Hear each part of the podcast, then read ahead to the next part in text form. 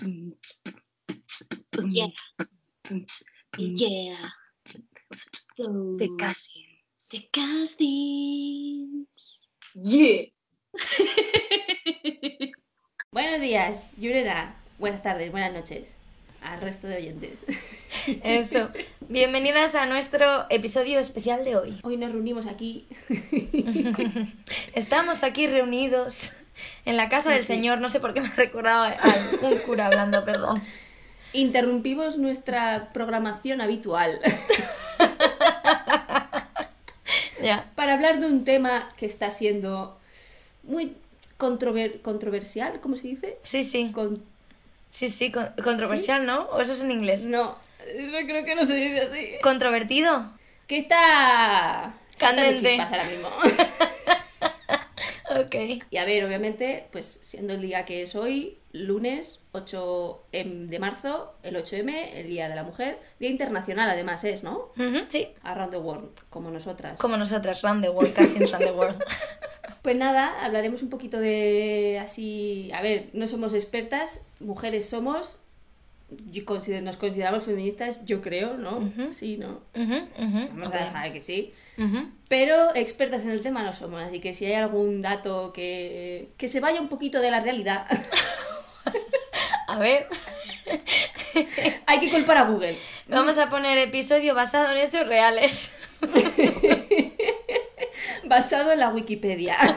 No, a ver, perdona, pero no, hemos, no he buscado en la Wikipiki, que lo sepas. Yo lo, he, yo, lo he, yo lo he evitado, porque lo que he buscado, he dicho Wikipedia, he dicho no. Voy a buscar, a ver, por ejemplo, en páginas web de cosas de historia y de cosas así que tengan que ver y que no sean. Entonces he evitado la Wikipedia. Eso es, eso es. Así que nada, y para empezar, bueno, pues una de las preguntas que recuerdo Nerea, tú y yo nos hicimos es ¿por qué el 8M? Y creo que, además yo recuerdo que en cuanto me puse a buscar esa respuesta, eh, encontré muchos artículos de diferentes periódicos, etcétera, que precisamente hacían esa pregunta, el origen desconocido del 8M, de por qué el 8M. Y es precisamente desconocido porque no hay una razón exacta por qué fue el 8M, es decir, no hubo una, un evento en concreto el 8 de marzo que diera pie a que esa fecha se quedara como el Día Internacional de la Mujer, sino que fueron una serie de sucesos y no fue no estuvo no está claro cuál fue el más determinante para que al final decidieran que eh, el 8 de marzo se convirtiera en esta fecha tan importante. Entonces por ejemplo de lo que he podido leer y encontrar he leído sobre un en el marco de la revolución industrial en el siglo XIX había en una fábrica textil en Nueva York que es de donde se supone que empieza todo este movimiento mm, de las mujeres a movilizarse etcétera salieron a la calle a protestar porque las condiciones ya eran precarias de por sí para todas las personas, pero a ellas simplemente por ser mujeres era todavía peor. Obviamente las protestas, eh, la policía se quejó, hubo retalia- retaliation, que la policía fue contra ellas. Cargas policiales. Cargas Eso. policiales. Eh, sí, digamos que esta manifestación, aunque eh, las protestas terminaron con una intervención muy, muy violenta de la policía, pero eh, fue tan importante y ha sido una de las que ha marcado este comienzo de este movimiento revolucionario porque dejó eh, una huella importante, ¿vale? Para que de ahí en adelante las mujeres, esto pasó a mediados, perdón, he dicho, no sé si he dicho el siglo XIX, a mediados, pero es a mediados, en marzo, a mediados del siglo XIX y de ahí y de ahí fue un poco y luego también el Día Internacional de la Mujer del 8 de marzo fue declarado por las Naciones Unidas en 1975 que eso fue 100 años después de este de esta de esta protesta en Nueva York Sí. Eh, se declaró en 1965 el 8 el 8 de marzo Luego también contarte cositas es que, por ejemplo, en España eh, llevamos solo tres días. Eh, tres días. Tres, tres años, Yurena. Perdón, perdón. Tres, tres años haciendo el paro internacional, ¿vale? Porque el 8 de marzo de 2018 tuvo lugar el primer paro internacional de mujeres en España, donde las calles se llenaron de hombres y mujeres portando el color violeta o morado, que es el que tú y yo llevamos puesto ahora mismo, por cierto Eso es. Para reivindicar eh, la igualdad de derechos entre, entre ambos, entre hombres y mujeres, etc. Y, y eso es un poco lo que he encontrado respecto a ese origen, que es como un poco desconocido y que puede ser, se achaca un poco a esa manifestación, esa protesta que hicieron a mediados del siglo XIX en Nueva York en una fábrica textil por las malas condiciones laborales que tenían ya de por sí, pero en concreto las mujeres, que las tenían simplemente por ser mujeres, pues lo que ahora pasa muchas veces y que sigue pasando por desgracia, cobraban menos, etcétera. Por el simple hecho de ser mujer. Sí, vamos, no es un, no hay un, lo que has dicho, un algo que pasara en una fecha exacta y tal, sino que son pues varios sucesos durante el tiempo, pues eso, protestas, quejas, eh, revoluciones, como quieras llamarlo, y tal, de, eh, pues eso, durante años y años y años, y pues mira, eh, ¿qué año habías dicho? ¿1875? 57. 1857 hasta el día de hoy, que seguimos igual, o sea, igual me refiero, seguimos manifestando, revolucionando todo y tal, entonces pues oye, ahí se ve que no es solo de un día y que diga, ah, pues mira, es de aquí y ya cambió todo de un día para otro. No, no hay que seguir luchando. No, estos, estos, cambios al final, hoy me ha recordado, no sé, a una sufragista, que de hecho eso voy a, voy a hablar ahora mismo también, que sí, que al final es un movimiento que por desgracia necesita seguir siendo trabajado, escuchado, mencionado. Pero bueno, como este, muchos otros cambios que necesitan ocurrir. Lo que pasa es que hoy nos centramos en el Día Internacional de la Mujer, pues por ser el 8 de marzo precisamente. Luego también quería comentar un poco también, eh, claro, cuando estoy buscando información, el hecho de encontrar la, el origen del 8M, la lucha por los derechos de la mujer en el mundo laboral, etcétera, también me llevó a buscar eh, a páginas en las que se hablaba mucho del voto femenino, porque al final eso también fue algo muy importante a la hora de avanzar en la igualdad. ¿Vale? los derechos de las personas. exactamente. Entonces, bueno, encontré un artículo de una revista en la que se hablaba de las fechas en las que todos los países del mundo consiguieron eh, ese voto femenino y algunas me han resultado muy, muy curiosas, algunas fechas, como por ejemplo contarte que el 1776 Estados Unidos, en Estados Unidos, el estado de Nueva York autorizó de forma accidental el voto femenino, porque en la ley estaba escrito como las personas podían votar. Entonces, como ponía personas, muchas mujeres aprovecharon ese vacío legal y dijeron, ah, pues yo soy una persona, yo también voto. No estaba especificado que debía ser hombres, decía personas. Mm. Pero bueno, cuando se olieron el fallo, vamos a decir el fallo, dijeron, uy, no, no, no, esto no nos gusta que tengan aquí voz y voto. Así que en 1807 abolieron la ley y hasta 1920 no lo volvieron a conseguir las mujeres blancas y hasta 1965 no lo consiguieron todas las mujeres en Estados Unidos. Me, ha hecho mucha gracia lo de la ley decía todas las personas y me hace gracia que se use el término vacío legal. Porque no hay ningún vacío legal en realidad. Ya. Porque no es, o sea, son personas. O sea, no es que diga, toda, todos pueden votar. ¿Qué dices esto ahí? Todos. ¿Todos quién? Ahí puede que sea un vacío legal porque no especifica si personas, animales o lo que sea. ¿Sabes? Pero que me hace gracia el, el, el cómo vacío legal en ese tipo de cosas, como de, no, es que pero sí, sí. Sí. Y luego, por ejemplo, el siguiente que aparece en la lista es en mil y el siguiente y de hecho el primero en realidad, porque como ya te digo, esto fue un error.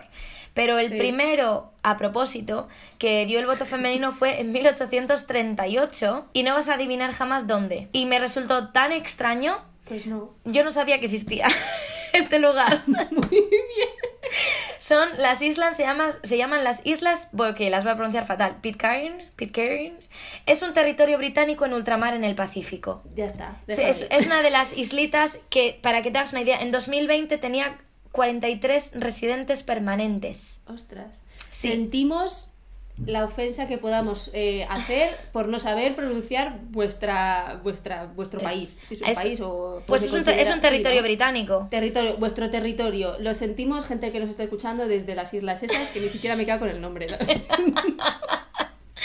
sí entonces me resultó muy muy curioso que en un en una islita así de pero sí Sí, así que y en esta isla, por lo que leí por encima, había muchos, eh, digamos, la población comenzó por muchos desertores de la, la armada y la esta naval, etcétera, con gente indígena de las islas, etcétera. Las familias poco a poco se fueron creando, pero fíjate, en 2020 solo había 43 residentes permanentes en esa isla. Y en 1838 fue la primera que está recogida en esta revista que he leído como la primera, la primera nación que consiguió la, el voto femenino. Luego, en Europa, el primer país, adivina qué país de Europa fue el primero en conseguir el voto femenino. Pues vamos a ver. Tú piensa en cómo es ahora mismo Europa y qué países suelen ir siempre como un poco por delante o se les considera un Los poquito... países del norte. Los Yeah. países del norte suelen ser los más avanzados en lo que. A ver, avanzados. En lo que es este tipo de, de cosas. Así que me voy a inclinar por Noruega. Mm, Finlandia. That's Y close. Fíjate que era, que era el siguiente, no sé por Sí. qué, porque son, son siempre los, los que se hablan cuando, cuando se habla de, de cosas de, de salarios, eh, calidad de vida y tal, y de, de todos estos de derechos y tal, siempre son Finlandia y Noruega. Sí, son los primeros en educación, los primeros en... Sí, sí. Vale, pero estabas muy cerca porque Finlandia fue en 1906 y en 1913 Noruega, el siguiente. Así que sí. que, bueno, me conformo con el segundo puesto. Sí, y además, claro, adivina, el siguiente fue Dinamarca, o sea, empezamos con todos los países del norte. Y luego, eso, en el 17, o sea, todo antes de 1920 ya estaban todos los países del norte, Lituania, Letonia, Estonia, Polonia, etc. Y luego, por ejemplo, también ya hasta España. Lo siguiente nos vamos para España, lo consiguió en 1931, eh, 31, gracias a Clara Campoamor, y eh, que fue una de las que promovió todo este tema. Eh, la primera vez que hubo voto fue durante la Segunda República en 1933 y la segunda vez en 1936 en, una, en unas elecciones generales. Y debido a la historia de nuestro país, tras la victoria de Franco, desde 1939 al 75, que fue el cuando, cuando rei- reinó, iba a decir, cuando dictaduró, ¿Dictadura? Sí, la dictadura duró, duró, duró. Pues cuando, cuando él tuvo la victoria en esa guerra civil, que hasta 1977 no fue de nuevo posible acceder a ese derecho, porque él dijo, uy, no, no, no, no, no", como muchas otras cosas, obviamente. Y, y eso, así que fue en 1931 que lo tuvimos por unos cuantos añitos, y luego hasta el 77 de nuevo las mujeres no pudieron acceder al voto en España. 77, Nerea, 1977. Sí, pero bueno, hay que tener en cuenta que había una dictadura. Entonces es Sí. entendible. O sea, se consiguió en el 31, en el 33 se votó, en el 36 también. Y luego, pues bueno, vino el señor este, señor bajito con voz de pito. Y pues, chica, yo creo que ahí había unos mami issues muy grandes. ¿Qué Y lo- que te diga? Y luego ya por último contaros que el último país que está registrado fue en 2015 Arabia Saudí. Fue el último país eh, que le dio el voto a la mujer. Es, es, es, o sea, si tú lo piensas, es como muy fuerte, ¿verdad? Porque, quiero decir, Sí. tú y yo que somos de los 90, Ujú. pensar que, a ver, claro, nosotros que ya hemos crecido con, con la posibilidad del voto. ¿sabes? Es, es como, o sea, es, es nuestro día a día, tú no te levantas pensando en, ay, dentro de dos meses son las elecciones, llegará el momento en que pueda votar. No, es como de, ugh, tengo que ir a votar otra vez. Me refiero al el Sí. cambio de pensamiento para Sí. la época en la que estamos, pero claro, hay que tener en cuenta eso, que hay muchísimos países que en este sentido están mucho más atrasados que, que, que otros. Y yo o sea, a mí me, a mí me parece, impre- a ver, también es impresionante obviamente las cosas que están pasando en España igualmente del siglo XXI. Ya. ¿sabes? Pero quiero decir que me parece eso, me parece muy, muy fuerte, muy loco pensar que a lo mejor en, pues eso, o sea, a mil kilómetros de aquí puede haber un país en el que las mujeres no tengan derecho a votar. Así que eso, y bueno, pues eh, no sé si tienes algo más que añadir sobre ese tema del, del origen, las fechas. No, lo único antes, mientras estabas, estabas hablando del origen de por qué el 8M y tal, mi cerebro pensado, a ver, piensa, ¿por qué el 8M, Nerea? y ha dicho M de mujer, vale. ¿Que podía ser también en mayo? Pues también. Pero mira, en mayo ya está el Día del Orgullo Friki y no nos vamos a meter en eso. Y el Día de la Madre, entonces ya es mucho jaleo para un mes. Entonces, el 8M en marzo, perfecto. ¿Y el, el 8 por qué? Se me ha venido, se me ha venido a la mente...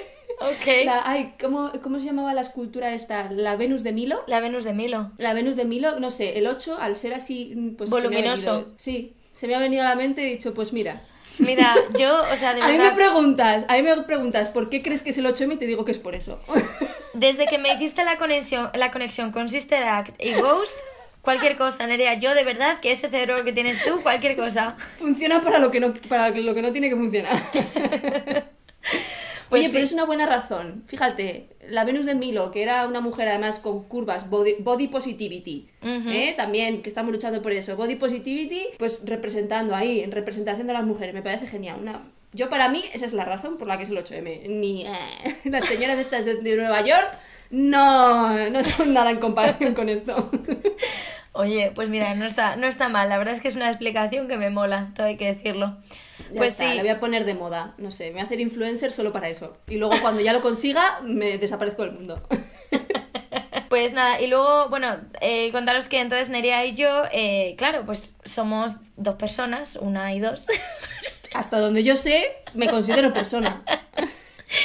Y entonces lo que hicimos eh, fue decir, jo, para poder hablar de este tema, dado que, como decías al principio, ni tú ni yo somos expertas en el tema, como tenemos un podcast y nos gusta hablar mucho, entonces hemos a dicho, unas pues, más que a otras. algún... Ay, de verdad. Entonces eh, hemos decidido preguntar a las personas que nos rodean, eh, a las mujeres que nos rodean, a ver qué es lo que opinaban sobre este tema, sobre la celebración, si era importante o no era importante, qué significaba para ellas y sobre todo también ha surgido alguno- algo de polémica pues por el tema de este año y lo que pasó el año pasado en España, por ejemplo, con las celebraciones del 8M y el COVID, etcétera, bla, bla. Entonces, eh, un poco, pues eso, les, les hemos pedido a ver qué, qué opinaban sobre esto. Pues esto es un poco lo que nos han dicho, ¿no? Vamos a escucharla, sí. Dale al play. Hola chicas, lo primero, enhorabuena por darle visibilidad a este tema por medio de vuestro canal, ¿no? Porque creo que es la mejor forma que vosotras tenéis para llegar a los demás y celebrar el día. Y por otra parte, muchas gracias por invitarme y por contar con mi opinión. Bueno, voy a empezar a responder a las preguntas y voy a intentar hacerlo de forma breve. La primera era que si creía que era importante celebrar el Día de la Mujer. Y bueno, Creo que para esto la respuesta es muy clara, creo que es un por supuesto enorme y creo que es un día que hay que celebrar, ¿no? Para recordar que las mujeres no debemos de parar nunca de luchar por la igualdad de género y no debemos de parar nunca de luchar por acabar con todos los machismos y micromachismos que desgraciadamente siguen encriptados de forma muy sutil y transparente en muchísimas situaciones de nuestro día a día y, es lamentable. También creo que debemos celebrarlo para no olvidar que a pesar de que hemos recorrido un largo camino ¿no? y hemos conseguido muchísimas cosas, aún queda mucho por hacer. Y bueno, por supuesto, Pienso que debemos estar orgullosas y festejar este día porque hemos conseguido ser dueñas y creadoras de nuestras vidas. No debemos seguir construyendo nuestro yo dependiendo del otro, ¿no? A ver, explico un poco esto. Es, refiriéndome al otro, eh, hago referencia al hombre, la familia y la sociedad en sí. Si lo pensáis bien, antes la mujer era una buena ama de casa para complacer al otro, el hombre. Se casaba con X persona para complacer al otro, la familia. No se pone una minifalda por lo que pensara el otro, la sociedad. Pero claro, ¿dónde quedaba lo que quería la mujer, no? O sea, vamos, básicamente la mujer llevaba una etiqueta desde que nacía que ponía voy a vivir y ser para el otro, ¿no? Entonces hemos acabado con eso después de muchos años de lucha y tenemos que seguir, desgraciadamente, muchas veces luchando por pequeños detalles y cositas relacionados con esa memoria ¿no? que viene de ahí, de la sociedad. Y por eso hay que celebrarlo y recordarlo, ¿no? Para celebrarlo nosotras, luchar nosotras y que no se le olvide a los otros. La segunda pregunta era qué significa para mí el Día de la Mujer. Creo que para mí el Día de la Mujer es un recordatorio de dos cosas. Por una parte, de que soy muy afortunada. Eh, soy muy afortunada por ser mujer, por supuesto, pero soy muy afortunada por haber nacido en esta época en la que he podido decidir quién quiero ser y en la mayoría de ocasiones qué quería hacer. Yo por las mañanas cuando me levanto no pienso que soy mujer para nada. Yo voy al trabajo y no pienso que soy mujer. Yo quiero salir con mis amigas y no pienso que soy mujer. Yo quiero pedir un crédito en el banco y no pienso que soy mujer. Yo quiero conducir a no sé dónde y no pienso que soy mujer. Yo quiero tomar una decisión y no pienso que soy mujer. Claro, eso nosotras ahora, pero las mujeres de antes no. Tenían que estar todo el rato teniendo en cuenta su condición de mujer para cualquier cosa. Y, y, creo que tenemos que mostrar gratitud ante la situación en la que estamos las mujeres de ahora, ¿no? Porque han luchado mucho por nosotras y somos afortunadas. Y bueno, a colación de esto y, con esta idea, ¿no? Va lo que pienso por otro lado, que es que es un día para homenajear a todas esas mujeres que forman parte de nuestro pasado, ¿no? Y que han tenido que ser súper valientes para romper estereotipos, para, para lanzarse a la calle, para romper con comportamientos normativos que estaban súper implantados e interiorizados por la sociedad, para salir a la calle a luchar, para enfrentarse a sus maridos, a sus familias y básicamente para estar con el puño arriba. Yo no me lo quiero ni imaginar, o sea, no me quiero ni imaginar. Y también para homenajear a las mujeres de ahora, porque cada vez estamos más presentes en todos los ámbitos y demostramos que somos súper válidas para todos. Y, no sé, qué orgullo, ¿no? Así que también homenaje a nosotras para seguir haciendo ruido, para seguir luchando y para que las mujeres que vienen en el futuro tengan todavía el terreno mejor para entrar en cualquier ámbito y hacer cualquier cosa que quieran hacer. La última pregunta es ¿qué voy a hacer el Día de la Mujer? Y bueno, yo creo que, que este año, por respeto a, a nuestros sanitarios, por respeto al sector de la hostelería y el comercio, por respeto a las empresas y, y, en general a la sociedad, nos debemos de quedar en casa. He visto que muchos influencers y muchos instagramers han lanzado por redes pues estos retos ahora de bailar, concursos de pancartas, no sé, hay como muchísimas actividades que se están organizando por las redes que vamos, nos han salvado el año básicamente para, para también pues festejar esto. Sé que es un tema que levanta bastante controversia porque, claro, se han celebrado eh, elecciones, el meeting del otro, la propuesta de aquel, pero bueno, al final creo que debemos de dar un comportamiento ejemplar y actuar de acuerdo a las circunstancias y con mucha cordura y siendo elocuentes y creo que nos debemos de quedar en casa este año y el año que viene chillar con más fuerza y salir a la calle, por supuesto. Y bueno, yo voy a trabajar porque es lunes y bueno, eh, en mi empresa, que es del mundo de la tecnología, van a dar unas charlas y va a haber como un, como un debate, ¿no? De mujeres eh, ejemplares y que están entrando en estos mundos que eran para hombres con mucha fuerza en el mundo de la tecnología, en el mundo de los negocios entonces, por supuesto que asistiré a esas charlas, porque son mujeres que son inspiración, ¿no? Al final cada uno dentro de su campo busca su referente y obviamente yo quiero estar ahí el día de mañana, así que, que haré eso y bueno, a lo mejor también que algún reto o alguna cosilla de redes sociales lo iremos viendo, pero por supuesto que este año no voy a salir a la calle. Primera pregunta, sí. Yo creo que aparte de celebrar un día, se tiene que celebrar todos los días porque todos los días somos mujeres, no solo un día en especial. Pero también creo que es un día bastante importante, ya que desde los años, desde hace muchos años, se lleva esto la 8 y esto manifestándose. Bueno, manifestándose igual no sería mejor, si la palabra concentrarse, una concentración de mujeres pidiendo pues los derechos que todos los años se luchan y creo que este es el día que marca para que nos hagan caso. Por eso te digo que antes me gusta pues decir de que el día de la mujer tiene que ser todos los días. La segunda pues qué significa para mí. Básicamente este día significa pues como ya he dicho antes, un día más pero un día más en el que se le da una importancia, un capitalismo exagerado a la mujer. Sí, pero no. O sea, sí me gusta pues ver a muchas mujeres concentrándose todas unidas por una misma causa, pero es que creo que este día no tiene que ser un día, tiene que ser todos los días, todos los días. ¿Y qué voy a decir este 8M? Trabajar trabajar en un lugar de que se me explota como mujer, ya que curiosamente trabajamos todas mujeres y mi jefe es una mujer, que curiosamente le da igual todo, pero será otro día que estaré batallando, alzando mi voz de que los derechos de la mujer y las igualdades y todo esto sean igualitarias a todos. La repercusión que tiene una protesta en la sociedad se mide en, el número de asistentes a una manifestación. Por ello es importante hacer ruido. Es la única manera real que tenemos de salir en los medios y de que el mensaje que queremos transmitir llegue al mayor número de personas posibles. Pero tampoco se está menos comprometida con la causa por no asistir a una manifestación son igual de importantes los gestos cotidianos. Pero este año el debate no ha sido feminismo sí o feminismo no como años anteriores. Ha sido manifestación sí o manifestación no. Pero en base a qué? A una alarma sanitaria. La cosa es que el COVID afecta del mismo modo un 8M que un 15 de febrero, por ejemplo, cuando se convocó la concentración en homenaje a la División Azul, que la permitió el gobierno de Madrid, el mismo que este año ha prohibido cualquier acto relacionado con el 8M. Ana Morgade ha dicho en Twitter, no os agobiéis, si celebramos el Día de la Mujer Nazi, sí que nos dejan. Hola Yure, ¿qué pienso yo del 8 de marzo?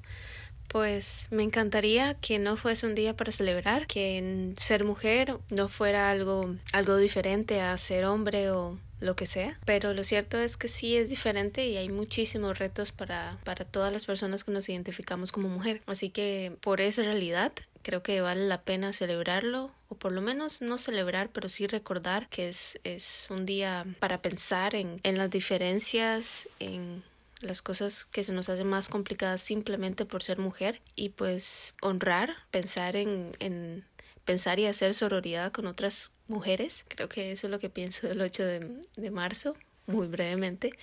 ¿Qué, ¿Qué voy a hacer? Pues voy a llamar a mi abuela y voy a dedicarle una llamada bien larga. Después voy a hablar con mis hermanas y con mi mamá. Voy a hacer lo que ahora cuesta mucho, que es dedicarle tiempo a las personas que uno que más quiere. Y, y, sí, lo voy a hacer con mujeres que son muy especiales en mi vida porque gracias a ellas estoy a veces donde estoy y forman parte de, de, de mi historia y de muchísimas cosas. Así que así lo voy a celebrar. Hola Yure, pues mira, te platico. A mí, claro, me parece muy importante que se celebre el Día de la Mujer, el mes de la mujer, para resarcir esta marginalización que la mujer siempre ha sufrido a lo largo de la historia, este ponérsele en un segundo lugar. Y bueno, te comparto que el otro día yo estaba hablando con unos amigos y les estaba platicando de cuando era niña, tenía creo siete años, leí en la escuela una mini biografía de Sor Juana Inés de la Cruz, esta poeta mexicana, y hablaba pues cómo, de cómo se tuvo que abrir espacio en un mundo de hombres, ¿no? Y cómo tuvo que rebelarse para aprender a, a escribir todo porque no, estaba, no se le estaba permitido. Una parte me llama específicamente la atención de cómo decía que ella, por ejemplo, se ponía de reto, ok, voy a aprender esta lección de gramática para tal día. Y si no lo hago antes de tal día, pues me voy a cortar el cabello, porque uh, era como de nada sirve tener una cabeza ornada de un hermoso cabello si no tengo nada en la mente, ¿no? O sea, yo leí esto y yo me quería cortar el cabello y, no sé, me impresionó muchísimo su rebeldía y, y esta manera como de darle importancia a algo más que las apariencias y que eso, que su voz importara. Entonces, bueno, yo tenía siete años y yo a partir de eso, o sea, yo quería ser monja, yo quería ser escritora y todo, y bueno, ahorita me dedico a la literatura. Yo con esta historia voy a que estas, o sea, estas historias valen mucho o se inspiran mucho, entonces yo digo, wow, qué excelente que en las escuelas todo un mes se ponga este énfasis y en realidad que están cambiando la vida de muchas, muchas niñas. Así que me encanta, yo soy maestra y eso eso es básicamente lo que quiero hacer, ¿no? Yo enseño en universidad, pero me gustaría durante este mes dar, darle espacio durante mis lecciones a hablar de estos temas, a repasar la historia de, de la mujer latinoamericana y también hablar de, de, asuntos que nos afectan. Bueno, ¿qué, ¿qué te parece lo que opinan las mujeres que nos rodean?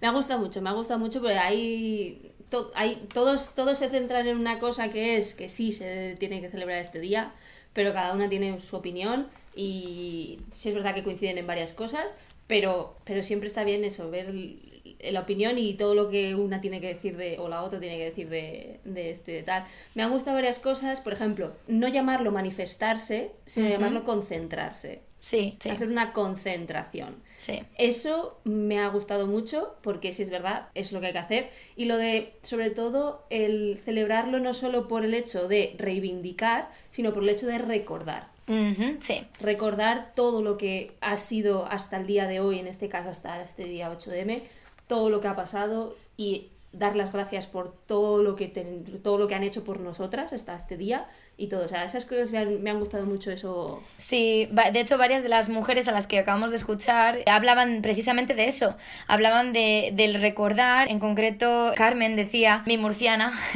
ella es, tenemos que darnos cuenta de lo afortunadas que somos. Ella decía como ella va a trabajar y no piensa que es mujer, ella va a pedir un crédito al banco y no piensa que es mujer, se levanta por las mañanas sin pensar que es mujer.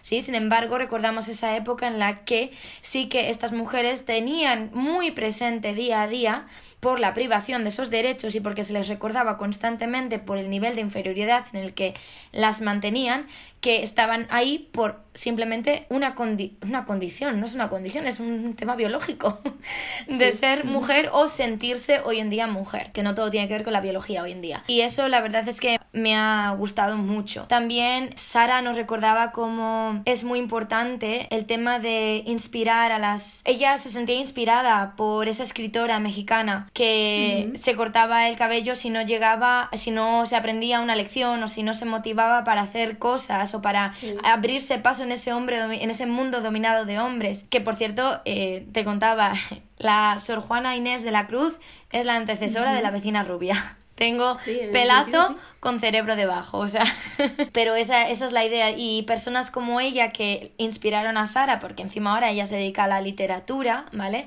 Y es todas esas mujeres que inspiran a futuras niñas, que nos han inspirado a ti y a mí, y a generaciones que nos rodean y, y generaciones pasadas y venideras, y es un poco esa es, esa es la idea de poder comunicar o poder compartir y que no se nos olvide que antes era un mundo dominado por hombres totalmente en todos los aspectos, en muchos ámbitos. Como decía, por ejemplo, Carmen, que ella en su ella iba a ir a trabajar el día 8 de marzo, pero que ella iba a asistir, en su trabajo se hacían charlas sobre mujeres que están tomando relevancia e influencia en el ámbito de la tecnología y los negocios, dado que en ese ámbito y en su empresa ha estado durante muchos años dominado por hombres. Entonces son esas pequeñas huellas o esos pasos Estoy pensando ahora en un, pequeño, un gran paso para el hombre de la luna, no sé por qué, eh, el que inspira a que sigas adelante. Y desde luego, y yo con eso me puedo identificar mucho, porque yo soy también maestra, yo soy profesora. Entonces, eh, a mí si me preguntas que qué voy a hacer el 8 de marzo, yo voy a trabajar también, yo voy a ir a, a enseñar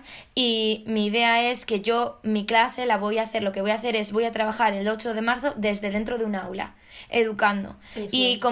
Información. Y a la misma vez que educo y comparto esa información, yo aprendo, yo leo y yo también me informo sobre lo que está pasando. Porque yo siempre he dicho que como mejor se aprende es enseñando. Pero bueno, eso es cosa mía por ser profesora. Sí, sí, lo decía, lo decía Leire, que no solo es hacer grandes hazañas como ir a una manifestación o lo que sea, sino que son las, las pequeñas cosas, las del día a día. El ver algo o alguien que hace algo que no debería hacer y comentarlo. O incluso, sobre todo, eh, a lo que son las, la- eh, pues, los niños y niñas, los, los que están, el futuro de esta... el sí. futuro, ¿vale? El futuro de este país, el hecho de, pues eso, pues por ejemplo, yo, yo mira, en, a lo mejor en mi gimnasio, eh, ahora ya no, pero antes nos juntábamos con, con la clase de más pequeñitos. Y yo que sé, el hecho de, de muchas veces que los niños, pues a la hora de dar alguna patada o tal, nos- se ponían los niños con los niños y las niñas con las niñas, como de, no, juntaros, juntaros y ver como una de las niñas em, o sea, daba una patada y estampaba al otro chaval contra la pared, ¿sabes? Y decir, ahí está, ahí está.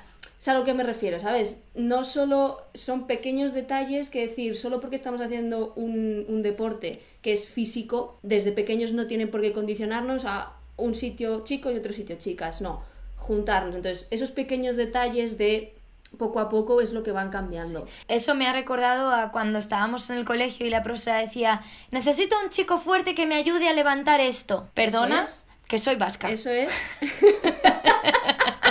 Eso ya cuando yo nazco vengo con la Q de calitatea. O sea, Nosotros en el gimnasio tenemos una coña igual, tenemos unos sacos para, para hacer patadas que son, son sacos que están en el suelo. Ahí están rellenos con ropa, pesan, o sea, pesan. Sí. Y siempre que, que dicen, ah, co- o- coged los sacos, siempre está, siempre, nosotros nos quedamos quietas y decimos, venga, los hombres fuertes que cojan los sacos y nos los traigan, por favor. ¿Sabes? Aunque obviamente luego lo hacemos nosotros, pero siempre saltamos, son, son tonterías, pero sí.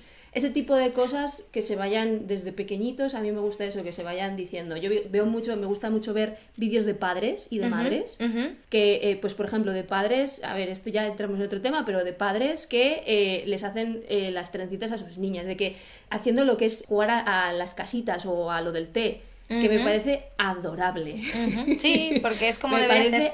Adorable. Es eso. para, sobre todo ahí, porque ahí entramos también en el terreno de los eh, roles de género, porque ahí entramos también, es un tema que está relacionado con el tema del 8M, por supuesto, porque tiene que a la Todo, mujer como el centro de ello, y ahí estamos en eso, en lo de desde pequeños a los niños azul y a las niñas de rosa, todo ese tema. Curioso, y esto vamos a mencionar el por qué hacemos todo el podcast este, Wynonna Earp. En uno de los capítulos, no sé si lo hemos comentado ya, se ha salido, pero en uno de los capítulos, uno de los personajes, Doc, se queda el coche de uno de otros personajes y el coche es rosa. Y él hace un comentario como diciendo, el rosa es muy masculino, porque antes el rosa era un color masculino, y eso es cierto. Entonces, ¿cómo las cosas han cambiado así de repente? El por qué antes el rosa era así y ahora es de otra manera. Sí, sí, no, y yo por ejemplo lo veo también, yo que trabajo también con niños, yo siempre veo y es algo que me llama mucho la atención, ¿no? Yo en mi clase siempre meto, y, y, te voy a comparar una cosa que me ha pasado recientemente, recientemente con niños y con adultos. Con los niños, cuando tenemos que leer eh, diálogos en inglés o cualquier cosa y hay personajes que se llaman Lily y Peter, Lily y Mike, o Emily o Sara, y digo, venga, Juanito y Pepito, lee, tú vas a ser Lily y tú vas a ser tal. Los niños siempre protestan si les digo que lean la parte de la niña. Las niñas jamás protestan. Cuando les digo si, si tienen que leer la parte del niño.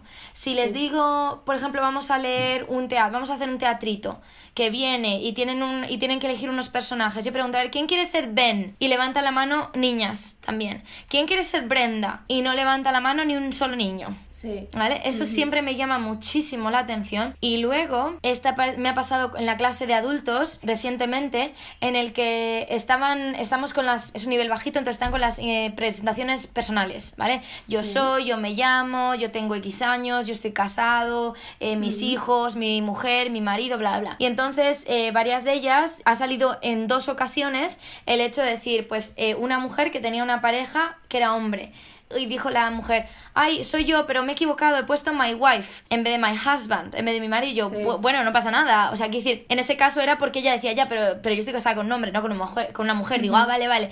Pero luego en otros sí que decía, ¿Qué significa, eh, por ejemplo, Mónica? Mónica y teníamos que poner his o her partner, no me acuerdo, teníamos que elegir si era un chico o una chica su pareja. Claro, y, y, y, la alumna me preguntó, ¿esto es esto, no? Le dije, bueno, o lo otro, digo, porque sabes que pueden ser hombres con hombres y mujeres con mujeres. Me dice, sí, sí, sí, sí, pero nuestro cerebro, sin quererlo, va a la heteronormatividad. Muy bien, Yurena. ¡Un aplauso!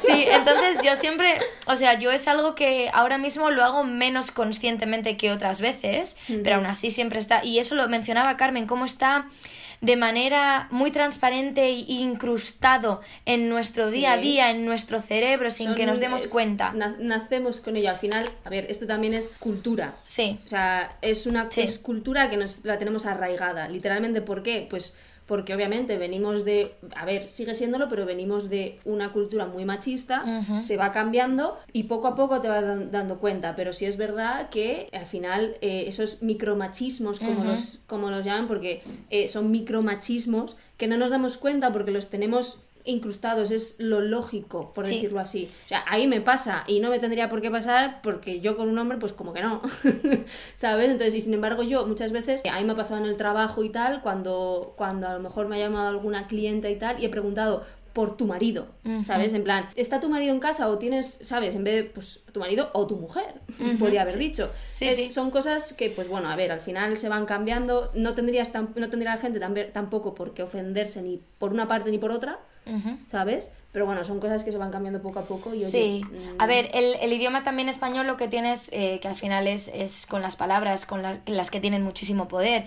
Y el idioma lo que tiene, nuestro idioma lo que tiene es que es, es muy machista de por sí, es totalmente dual el género es dual. El género neutro que tenemos mm. nosotros, al contrario que algunos otros idiomas que tienen el género neutro mucho más extendido, nuestro género neutro está muy limitado para cosas y cosas sin, sin género biológico ni nada por el estilo. Entonces, en ese aspecto también es uno de es algo que está tan es inherente en nosotros y en la manera de comunicarnos.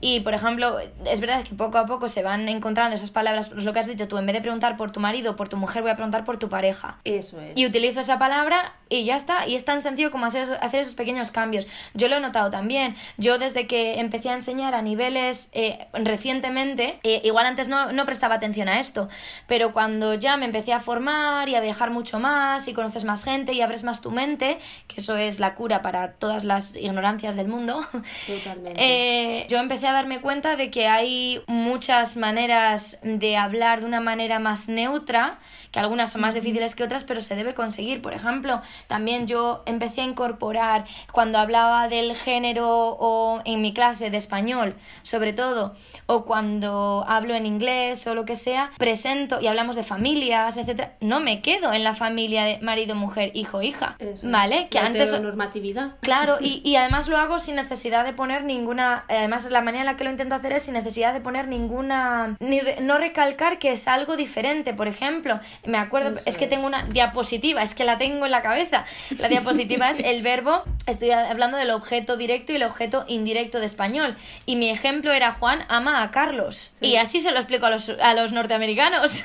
Y lo tienes que explicar con total naturalidad, no decir Juan ama a Carlos o a Beatriz, no. Exactamente, porque no necesito hacer eso, porque encima les estoy enseñando el objeto directo e indirecto, no les estoy enseñando sobre género y, quién, y a quién coño ama a quién. o Eso sea, eso es, les da eso igual. es, y, eso y es, ninguno... la frase. Eso es, y obviamente ninguno ni se me han quejado, ni me ha dicho nada y tal, pues porque si lo presentas de manera normal, nadie, es. a no ser que sea una persona con unas ideas muy extremistas, que bueno, ahí ya no me voy a meter, pero nadie te va a decir, oye, Yurena, Juan no puede amar a Carlos. Y menos, a ver, a lo mejor cuando son pequeños sí te lo pueden decir. Cuando son personas, cuando, personas, sí, personas pequeñas, muy Sí. jovencillas, sí te pueden decir, porque al final, oye, pues están en una, pues son padre y madre, y ellos, pues a lo mejor todavía no les han hablado de nada de esto. Pues oye, oye, ¿por qué Juan ama a Carlos? Si mi padre se llama Juan y ama a Rocío, que es mi madre. Los niños en realidad, eh, yo por la experiencia que he tenido con ellos, ellos le No, vas a... si se, lo, si se lo sueltas así sin, sin dar op- opción a preguntas, lo aceptan. totalmente. Exactamente, o sea, son creo que de los que, a ver, hay de todo como en todas partes, ¿eh? Y algún Claro. niño te, que te dirá, ¿y por qué? Y, a lo Olaf, ¿y por qué? Sí. ¿Y por qué? Pero, sin embargo, tú les dices, ¿Juan ama a Carlos? Yo, sí. Vale, y ya está. Y ya, está. o sea, listo. La idea es esa de transmitir esa normalidad. Pero bueno, que nos hemos ido de nuevo al movimiento LGTBI. No, hombre, a ver, también, quieras o no, también tiene lo suyo dentro Sí. de... Es, es igualdad, no solo igualdad entre hombres y mujeres, es igualdad entre todo. La igualdad entre hombres y mujeres también entra entran ciertos tip- eh, ciertas personas en el col- del colectivo, está claro. Sí, no, no, por supuesto, personas. Y una cosa que yo también quería comentar es lo que dice Pamela. Ella habla de cómo va a celebrar este día. Ella habla de que va a hablar con su abuela, que, que la verdad es que me ha gustado mucho esa respuesta porque me dice, mira, ese día voy a llamar a mi abuela, le voy a dedicar mi tiempo a escucharla y hablar con ella, después de hablar con mis hermanas y con mi madre. Y dice, porque son las mujeres de mi vida en las que me, las que me inspiran, las que me apoyan, las que gracias a ellas estoy donde estoy, etcétera. Y eso me ha parecido también muy importante, siempre dentro del recordar esa historia pasada, porque la experiencia que ha tenido nuestras abuelas, nuestras madres, nuestras hermanas más mayores o más pequeñas, primas, sobrinas, tías, con edades diferentes, generaciones diferentes, siempre va a ser diferente a la tuya. Tu abuela no tenía las mismas libertades que tú tienes ahora. Tu prima de tres años no tendrá las mismas libertades que tú tienes ahora. Por su... Esperemos que tendrá muchas más. Entonces, la verdad es que eso me ha parecido súper importante. Me ha, me ha encantado esa respuesta. Mm, A mí eso, ahora que lo has dicho, lo de las mismas libertades y tal, me recuerda que, no sé si ha sido Sara, que lo sí, con lo de la escritora, con lo de la escritora o poetisa, comentaba eso, que ella lo vio en clase. Yo me acuerdo que, que yo recuerde, eh, y ha comentado que ahora que se dedica un mes entero, un mes entero, no solo un día, un mes entero.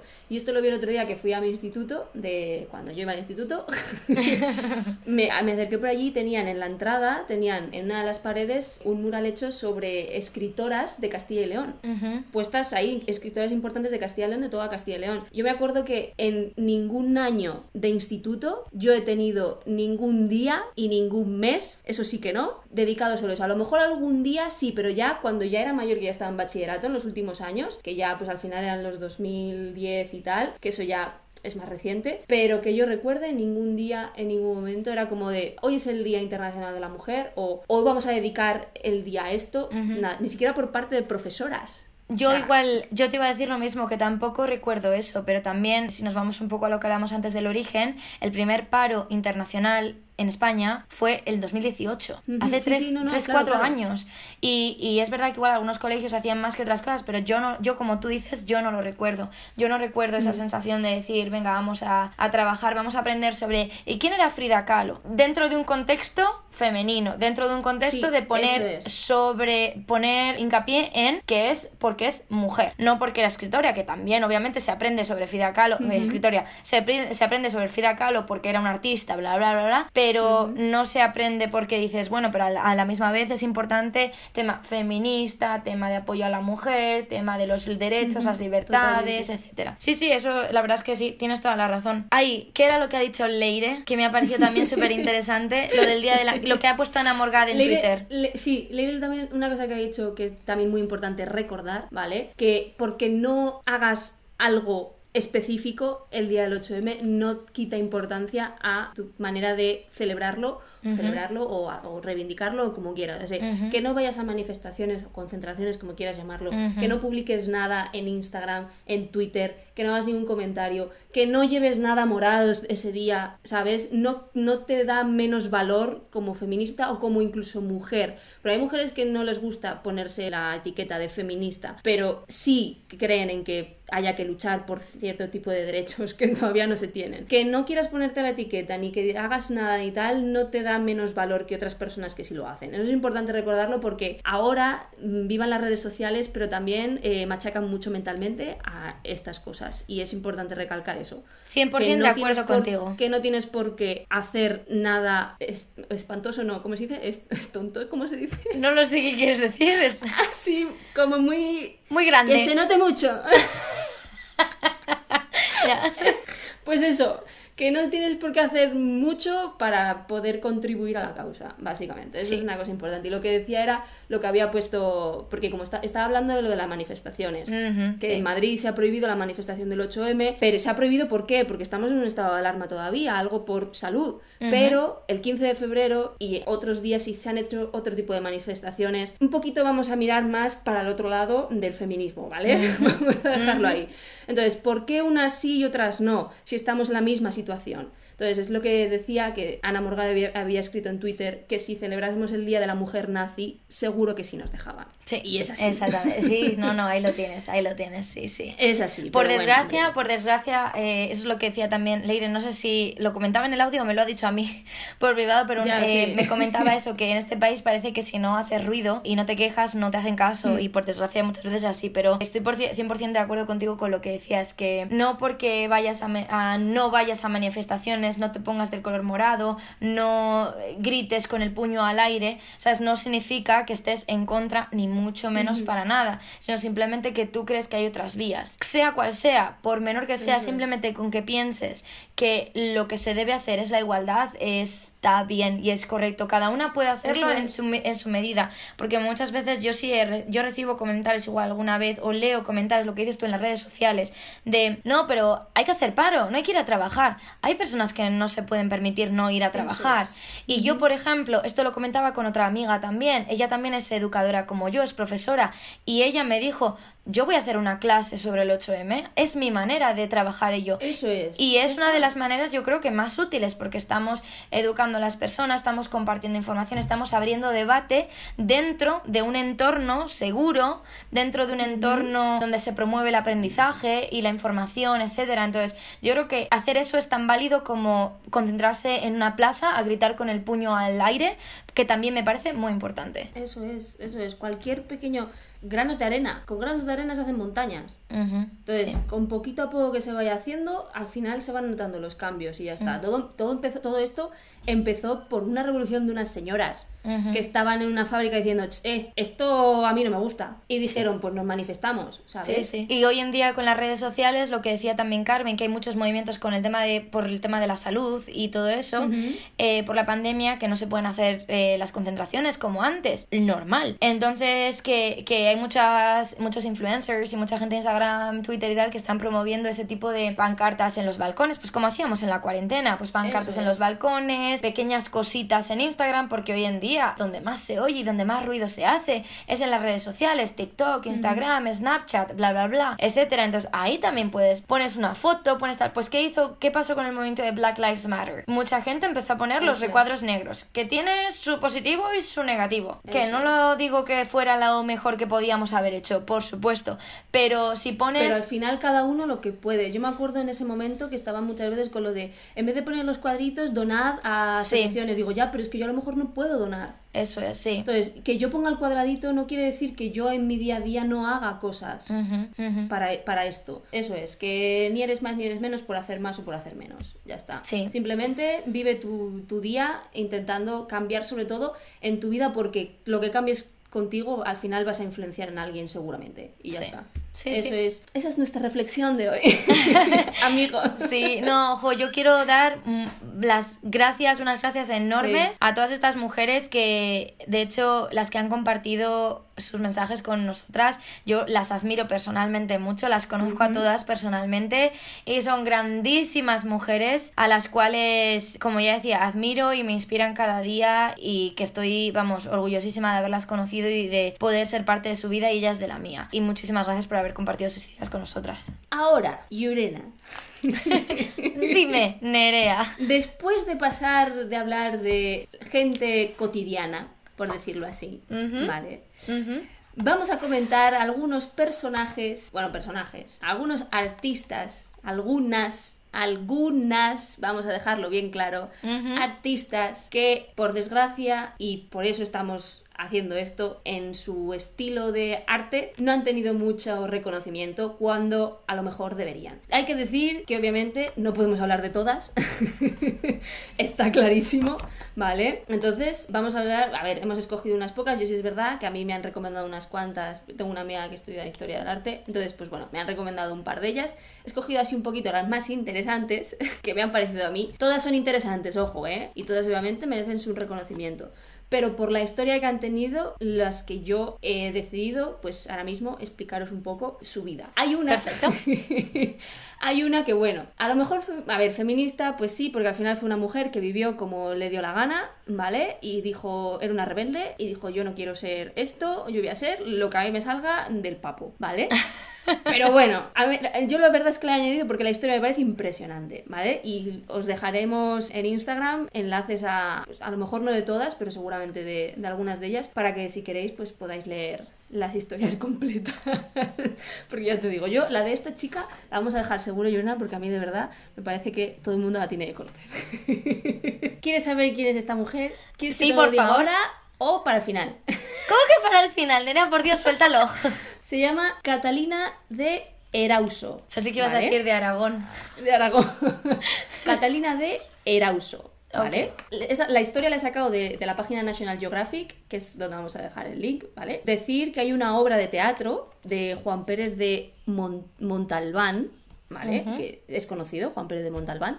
Es una obra de teatro que se titula La monja alférez. ¿Vale? Dato curioso, por si acaso la conocéis o tal, que es de quien voy a hablar. Ahí eh, ella misma escribió sus propias memorias, ¿vale? Sí es verdad que en el, en el artículo se cuenta que, bueno, a lo mejor hay un poquito de ciencia ficción en esas memorias, ¿vale? Porque hay, cos- hay datos que es como de qué casualidad, ¿verdad? Pero bueno, en fin, simplemente creo que eran tres hermanas, no sé si recuerdo bien, eran tres hermanas, ¿vale? Y bueno, pues los padres a la edad de cuatro años, cuando ya tenía cuatro años, los metieron en un convento. Así porque sí. Qué bien. Entonces, ¿qué pasó? Que la echaron de ese convento para meterla en otro más estricto, porque era una rebelde. Como María, era Sol María, ¿no? La de sonrisas y lágrimas. No me acuerdo, pero empezó así, ¿vale? A los 15 años se fugó del convento estricto. Después, de, obviamente, en esa época, los conventos, pues, te daban de palos si no hacías las cosas. Entonces dijo, "Ch, ch, yo esto no lo aguanto, me la aspiro vampiro, ¿vale? Bueno, estuvo viajando un poco por lo que es eh, media España. Sí, Valladolid, estuvo también en San Sebastián, en Bilbao, en varios sitios. Cuando salió del convento decidió vivir y vestirse como un hombre y llamarse Francisco de Loyola. Se hizo llamar Francisco de Loyola. Se, cuando salió se fue a- eh, con un pariente pues para esconderse un poco que dejaran de buscarle y tal. A este hombre, a su pariente, le robó y se fue a ser secretario del el rey Juan de Ildiáquez. Ildia- Idiáquez, perdón, Idiáquez. No me digas qué rey es, pero bueno, es un rey. ¿Vale? O sea, yo de historia no sé, simplemente. Después de X tiempo fue encarcelada un mes. ¿Por qué? Bueno, encarcelado. Fue encarcelado un mes por apedrear a unos muchachos por burlarse de ella. Muy bien. O sea, se burlaron de ella, pegó cuatro pedradas y, y estuvo un mes. Cuando salió de la cárcel, pues se, me- se metió en uno de los barcos que iban a las Américas y se fue para América. Ok. ¿Vale? Eh, allí trabajó de ayudante de un comercial español y después de un tiempo otra vez entró en la cárcel por una riña, básicamente, en la que mató a un caballero y a otro lo dejó muy herido. Ok. ¿vale? Casualidad de la vida, el caballero que dejó herido, en, ot- en, eh, donde estaba ahora trabajando, que creo que era en Lima, apareció con más gente, la Ajá, encontró. ajá. Bueno, la encontró, lo encontró, seguía, todo esto sigue viviendo como un hombre, ¿vale? Ok, O sea, aunque hable de ella en femenino, sigue viviendo como un hombre. Encontró y bueno, pues con otra riña, mató a, otra a otro caballero Muy bien. y ella se dio a la fuga Ajá. y se, se refugió en una iglesia. Ok. ¿Vale? Estuvo en una iglesia refugiada. Cuando sa- salió de todo, dice, según, pone aquí, dice, según sus memorias, para quitarse los cargos de homicidio, se fue, ahora sí, se fue a Lima a trabajar para un amigo suyo. Y dice en sus memorias que tuvo relaciones con la sobrina del jefe. Vale. De ahí la despidieron. Ay, Lógico. no se tocan a los hijos o hijas de los jefes. Sí es verdad que pues viaja por varias ciudades, intenta coger trabajos de aquí y de allí y todo, pero bueno, lo más importante es que se enlistó, los llama enganches, no me digas lo que son, pero bueno, deben ser algún tipo de batallones, no lo sé, para pelear contra los indios mapuches. Después de muchos años peleando contra los indios, la ascendieron al Férez, la iban a ascender, según las memorias creo que decían que la iban a ascender a general o algo así, pero mm, pues no, dijeron que no, no nos fiamos de ti, porque la- eh, según cuenta es que era una persona que le gustaba mucho, no se nota, pero que le gustaba mucho meterse en problemas. Ya, te iba a decir, digo, no se nota nada. Le encontraban a ella los problemas, ella no iba buscándolos. Después de, de muchos años de alférez, acabó de administrativa de una viuda rica y, pues por otra pequeña riña, ya ves tú, fue acusada de rajar la cara a una mujer para vengar a su señora. Toma ya. Porque las- la, mujer esta, pues había dicho que su señora era una... Sí. era- no era buena. Sí. Y la otra dijo, ¿cómo? Y le rajó la cara. Hombre, yo Fue soy de la opinión de que la violencia nunca es la respuesta, ¿eh? Pero bueno, va, venga, va. Después de esto, pues pasaron también, tuvo otras pequeñas riñas, bla, bla, bla, bla, se volvió, se volvió a refugiar en, en la, en la misma iglesia. En la iglesia se refugió varias veces. Entonces, fue juzgada a muerte y cuando vio que estaba siendo juzgada a muerte, que dijo, uy, de esta no me escapo, Ujú. dijo, pues mira, voy a confesar. Se vio ahí ya con la soga al cuello y dijo, es mi momento. Se confesó a un obispo, como ella había dicho que había sido monja antes, ¿vale? Entonces el obispo lo que hizo fue condenarla, el- en vez de a muerte o a la cárcel, lo que hizo fue condenarla en un convento. O sea, la volvieron a meter en un convento. Pobre, eso te iba a decir, digo, no, no escapa de los conventos. Fue, ha sido un Sí, ciclo así en círculo. En, círculo, en círculo totalmente. Sí es verdad que descubrieron que no había sido monja porque se escapó a los 15 años antes de poder ser monja, o sea, era una novicia. Vale. Entonces no era monja monja, entonces pues bueno, hubo ahí un poco de problemas y tal, pero bueno, al final eh, creo que contaba que lo que pasó fue que la echaron del convento y, y nada, eh, vivió en América, terminó sus días en América siendo, creo que seguía viviendo como un hombre, si no recuerdo mal que decía, seguía viviendo como un hombre y vivió pues nada, siendo un, un mercader. sí. Un mercader, ¿no? Sí, sí. Ok. Ah, ok. ¿Cómo, Ya te digo que muy feminista en sí no es, pero bueno, lo podemos considerar porque dijo, yo monja no quiero ser, voy a vivir la vida. Jo, y a, a- a- ¿cómo se dice? A fuerza de cuchillo. Porque, madre ya mía. te digo, ya te digo. A cuchillada limpia. Catalina de Erauso. Caterina de Erauso, ok, la monja de Alfe- La la monja monja alférez. Toma ya. Ya te Rebe- digo, como- rebelde un rato, desde luego. Rebelde un rato, sí, ya te digo. Cuéntame tú a ver alguna que hayas encontrado, Llorena. Vale, pues mira, yo tengo aquí un libro que yo le regalé a mi señora madre, que el título del libro es Las chicas son guerreras. 26 rebeldes que cambiaron el mundo. Y me acordaba cuando decidimos hacer este, este episodio del podcast, me acordé de este libro y fui corriendo a buscarlo a las estanterías porque me pareció muy apropiado. Habla de 26 mujeres a lo largo de la historia que han sido rebeldes, pues como contabas tú, lo de la monja alférez, y que por una razón o por otra pues han dejado huella. Vale, y yo quiero hablar de la primera de todas que aparece en este libro porque me ha parecido muy interesante y es Hipatia de Alejandría. Me voy a ir atrás, atrás, atrás en el tiempo. Joder, ya te digo. No sé cuántos siglos antes de Cristo. Pues estamos ahora, no, después, estamos Ah, ahora, eh, ella eh, nació en Alejandría, en Egipto, en el año 355 o 370. Es lo que dicen. Lo que dice aquí, lo que recoge aquí el libro, o sea, el siglo IV. Y dice que, bueno, que Hipatia de Alejandría se le considera como la primer mujer científica de la historia, que tiene mucho mérito cuando hace 1600 años o más, 2000 años, no sé cuánto ha pasado desde entonces, el mundo era muy, muy de hombres. Sí, lo sé, soy de letras, Nerea, soy de letras. y bueno, Hipa- volvemos a Hipatia de Alejandría. El tema de mis, mis no dotes con los números es otro, otro podcast. que bueno, esta mujer, a ver, es verdad que ella tuvo mucha suerte por nacer donde nació y en la familia en la que nació, porque su padre, que era Teón de Alejandría, fue el último director de la mítica Biblioteca de Alejandría, que prendió. De hecho, tenemos cualquiera que haya visto la película, la famosa película Ágora, conoce la historia de esta Biblioteca de Alejandría, sin necesidad de saber mucho de historia. Entonces, claro, al ser la hija, ella creció, digamos, en ese ambiente lleno de pensadores, lleno de científicos, lleno de astrónomos, astrólogos. y gente, gente sabionda. Gente, gente lista. gente sabia. Entonces, que era como un ambiente muy universitario de la época. Obviamente, todo hombres y ella era la única mujer que correteaba por los pasillos de, las de la biblioteca.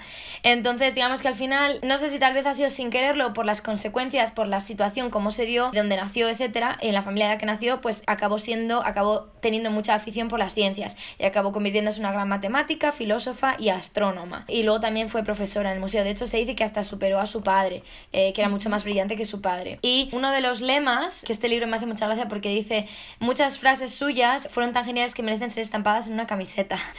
Parafraseo al, al libro. Dice como, por ejemplo, defiende tu derecho a pensar porque pensar de manera errónea es incluso mejor que no pensar. Ella también, aparte de ser tan brillante e inteligente, también era buena, era muy hábil construyendo cacharritos. Por ejemplo, eh, construyó un cacharritos.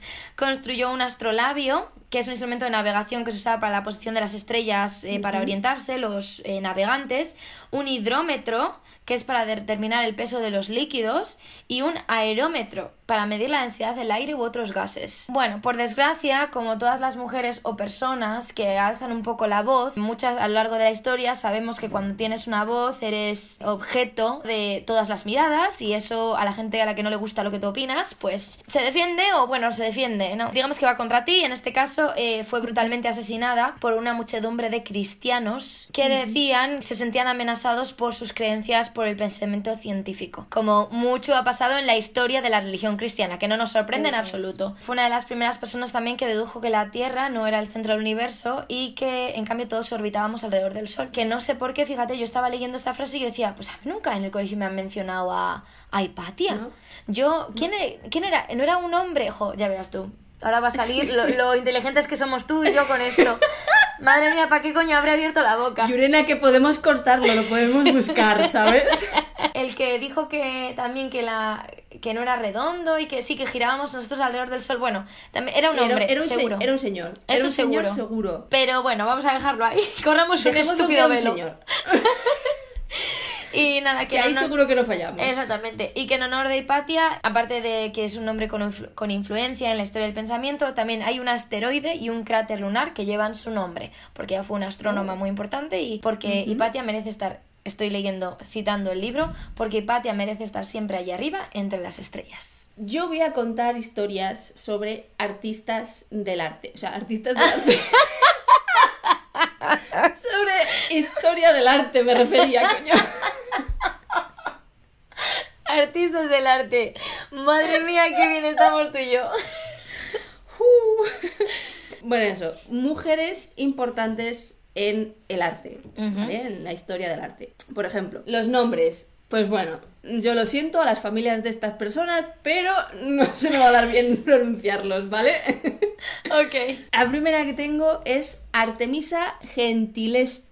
Ok. Vete tú a saber, es, era italiana, creo. ahora no me Tiene acuerdo, toda la pinta por ese nombre. sí. Gentileschi. Fue una artista barroca, de padre artista, ¿vale? Cuando, pues bueno, ella obviamente se crió con su padre, viendo todo y tal. El padre estaba súper orgulloso de ella porque dijo, eres la hostia, hija mía, así que te voy a enseñar. Que eso estaba muy bien para la época que era, que era el siglo XVI, XVII. Entonces, el padre vio que ella era superior a él y a otros pintores de la época, y entonces se la, se la llevó a Roma, pues para que ahí tuviera esto. Entonces, eh, Tuviera es esto. verdad que tuviera fama, que tuviera reconocimiento, me refiero. Sí, lo sé, lo sé. Yo, yo lo sé, lo he visto.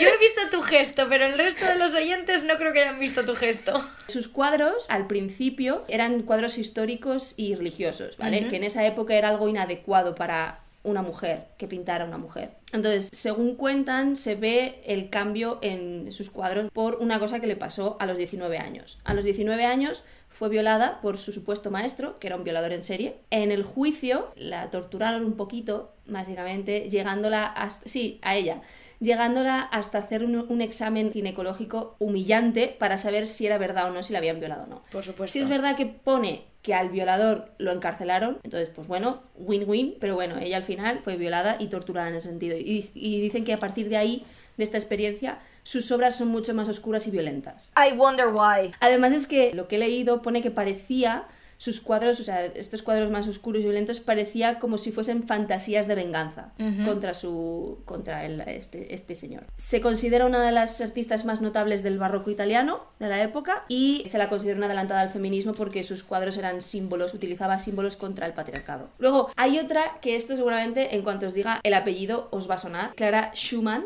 Ya. Ahora decís, pues no, o pues sí. Sí, no es. eh, eso es de música, ¿verdad? Sí, Vale. es, era la mujer de uno de, de Schumann, el- Vale. el, el pianista y compositor. Ella también viene de familia de familia de su padre era pianista y su madre era cantante, creo recordar. Y ella, pues bueno, desde muy jovencita era una prodigio. A sus 12 años estaba de gira por París. Toma ya. Se la considera la mujer que puso de moda la interpretación de memoria, ¿vale? Sin partituras. Ajá. Eso es muy importante, o sea, bueno, Sí. importante. Se conoció, o sea, el, el- su marido, Schumann, fue a casa del padre para que le enseñara a tocar el piano el padre. Es, es importante porque, bueno, al final, pues oye, tuvo mucha responsabilidad en, en- en las obras de, de su marido, ¿vale? Porque ella era la encargada, ella era la editora y es la responsable de la publicación de la obra completa del marido. Ella era la que lo hacía todo. Ujú, Ok.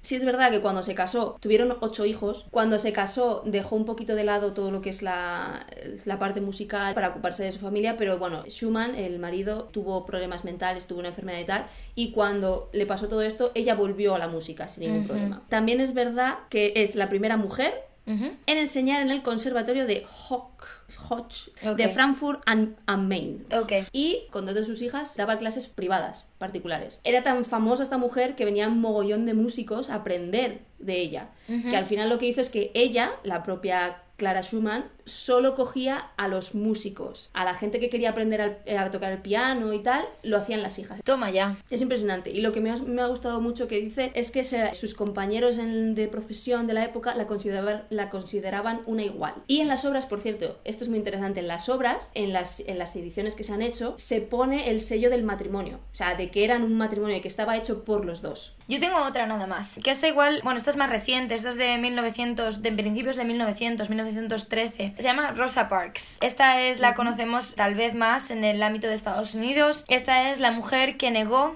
ceder su asiento en el autobús cuando era una época de segregación en el sur de Estados Unidos, ¿vale? Ella vivía en Alabama, en el sur de Estados Unidos, que sabemos que sobre todo la parte sureña y este, sureste de Estados Unidos, ha sido siempre una zona muy de, bueno, está la esclavitud, el racismo, la segregación, etcétera, ¿no? Entonces, en este caso, ella se negó a bajarse del autobús cuando se lo pidió un conductor para ceder su asiento a una persona blanca. Vale, antiguamente había la, la norma en los autobuses, en los medios de transporte, tenían que ir separados. Sí. La- las personas negras tenían que ir al final del autobús, las personas blancas al principio.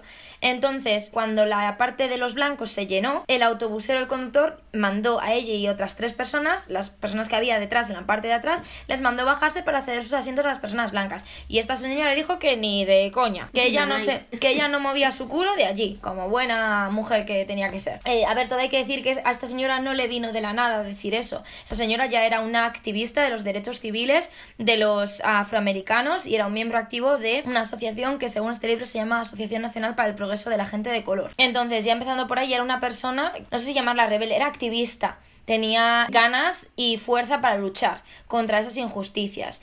Entonces ella creía que no había personas de primera y segunda clase y mucho menos diferencias de color y luchó por ello.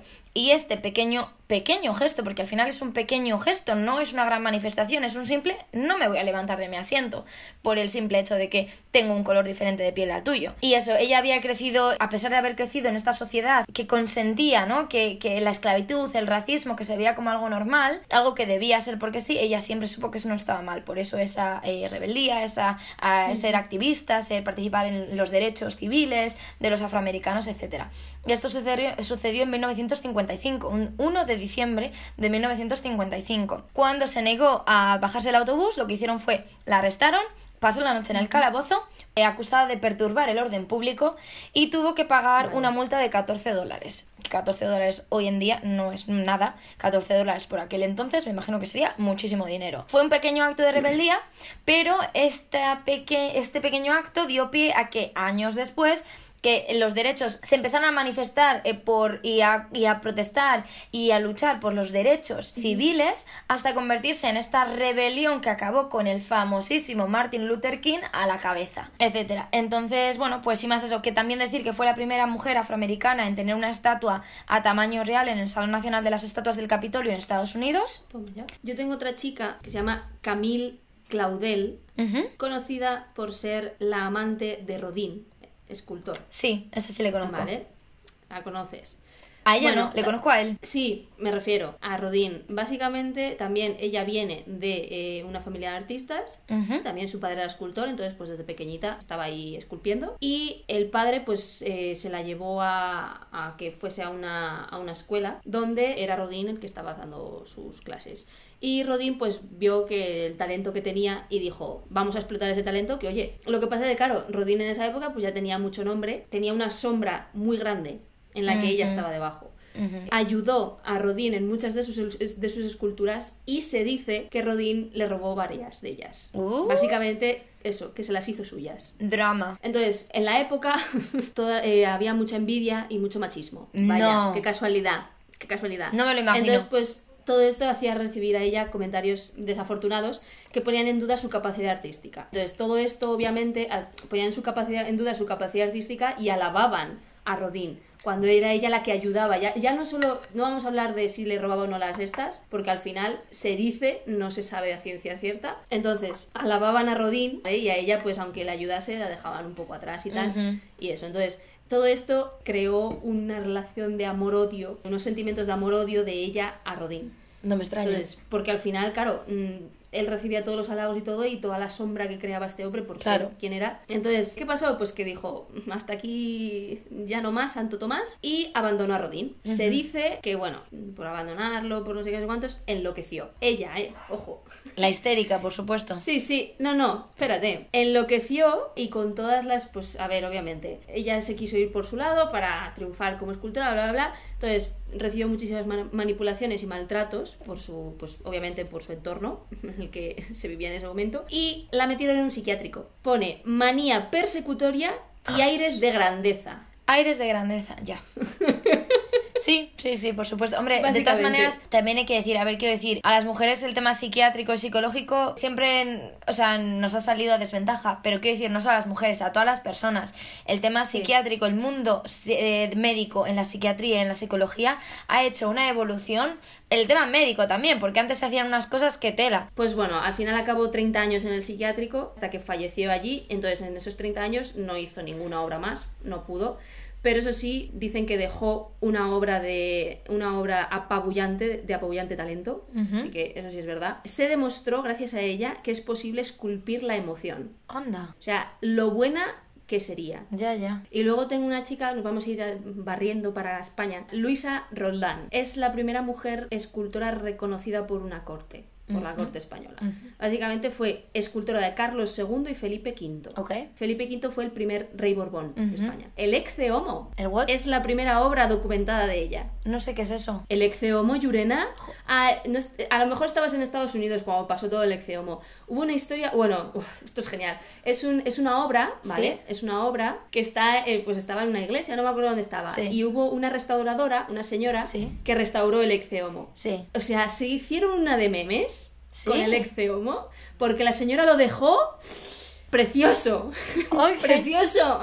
Que se note la ironía. Precioso. Ok, vale, vale, ahora lo busco luego, ok. Y la Virgen de la Dolorosa de la Soledad Ujú. es de ella también. Vale. Se la, por cierto, se la llamaba la Roldana. Ay, perdona, acabo de, de- acabo de hacerlo del Lo Ecce acabo de buscar. ya sabes lo que es el Ecce Ahora sí ¿verdad? sé lo que es, sí, sí, sí, ya, vale, ok.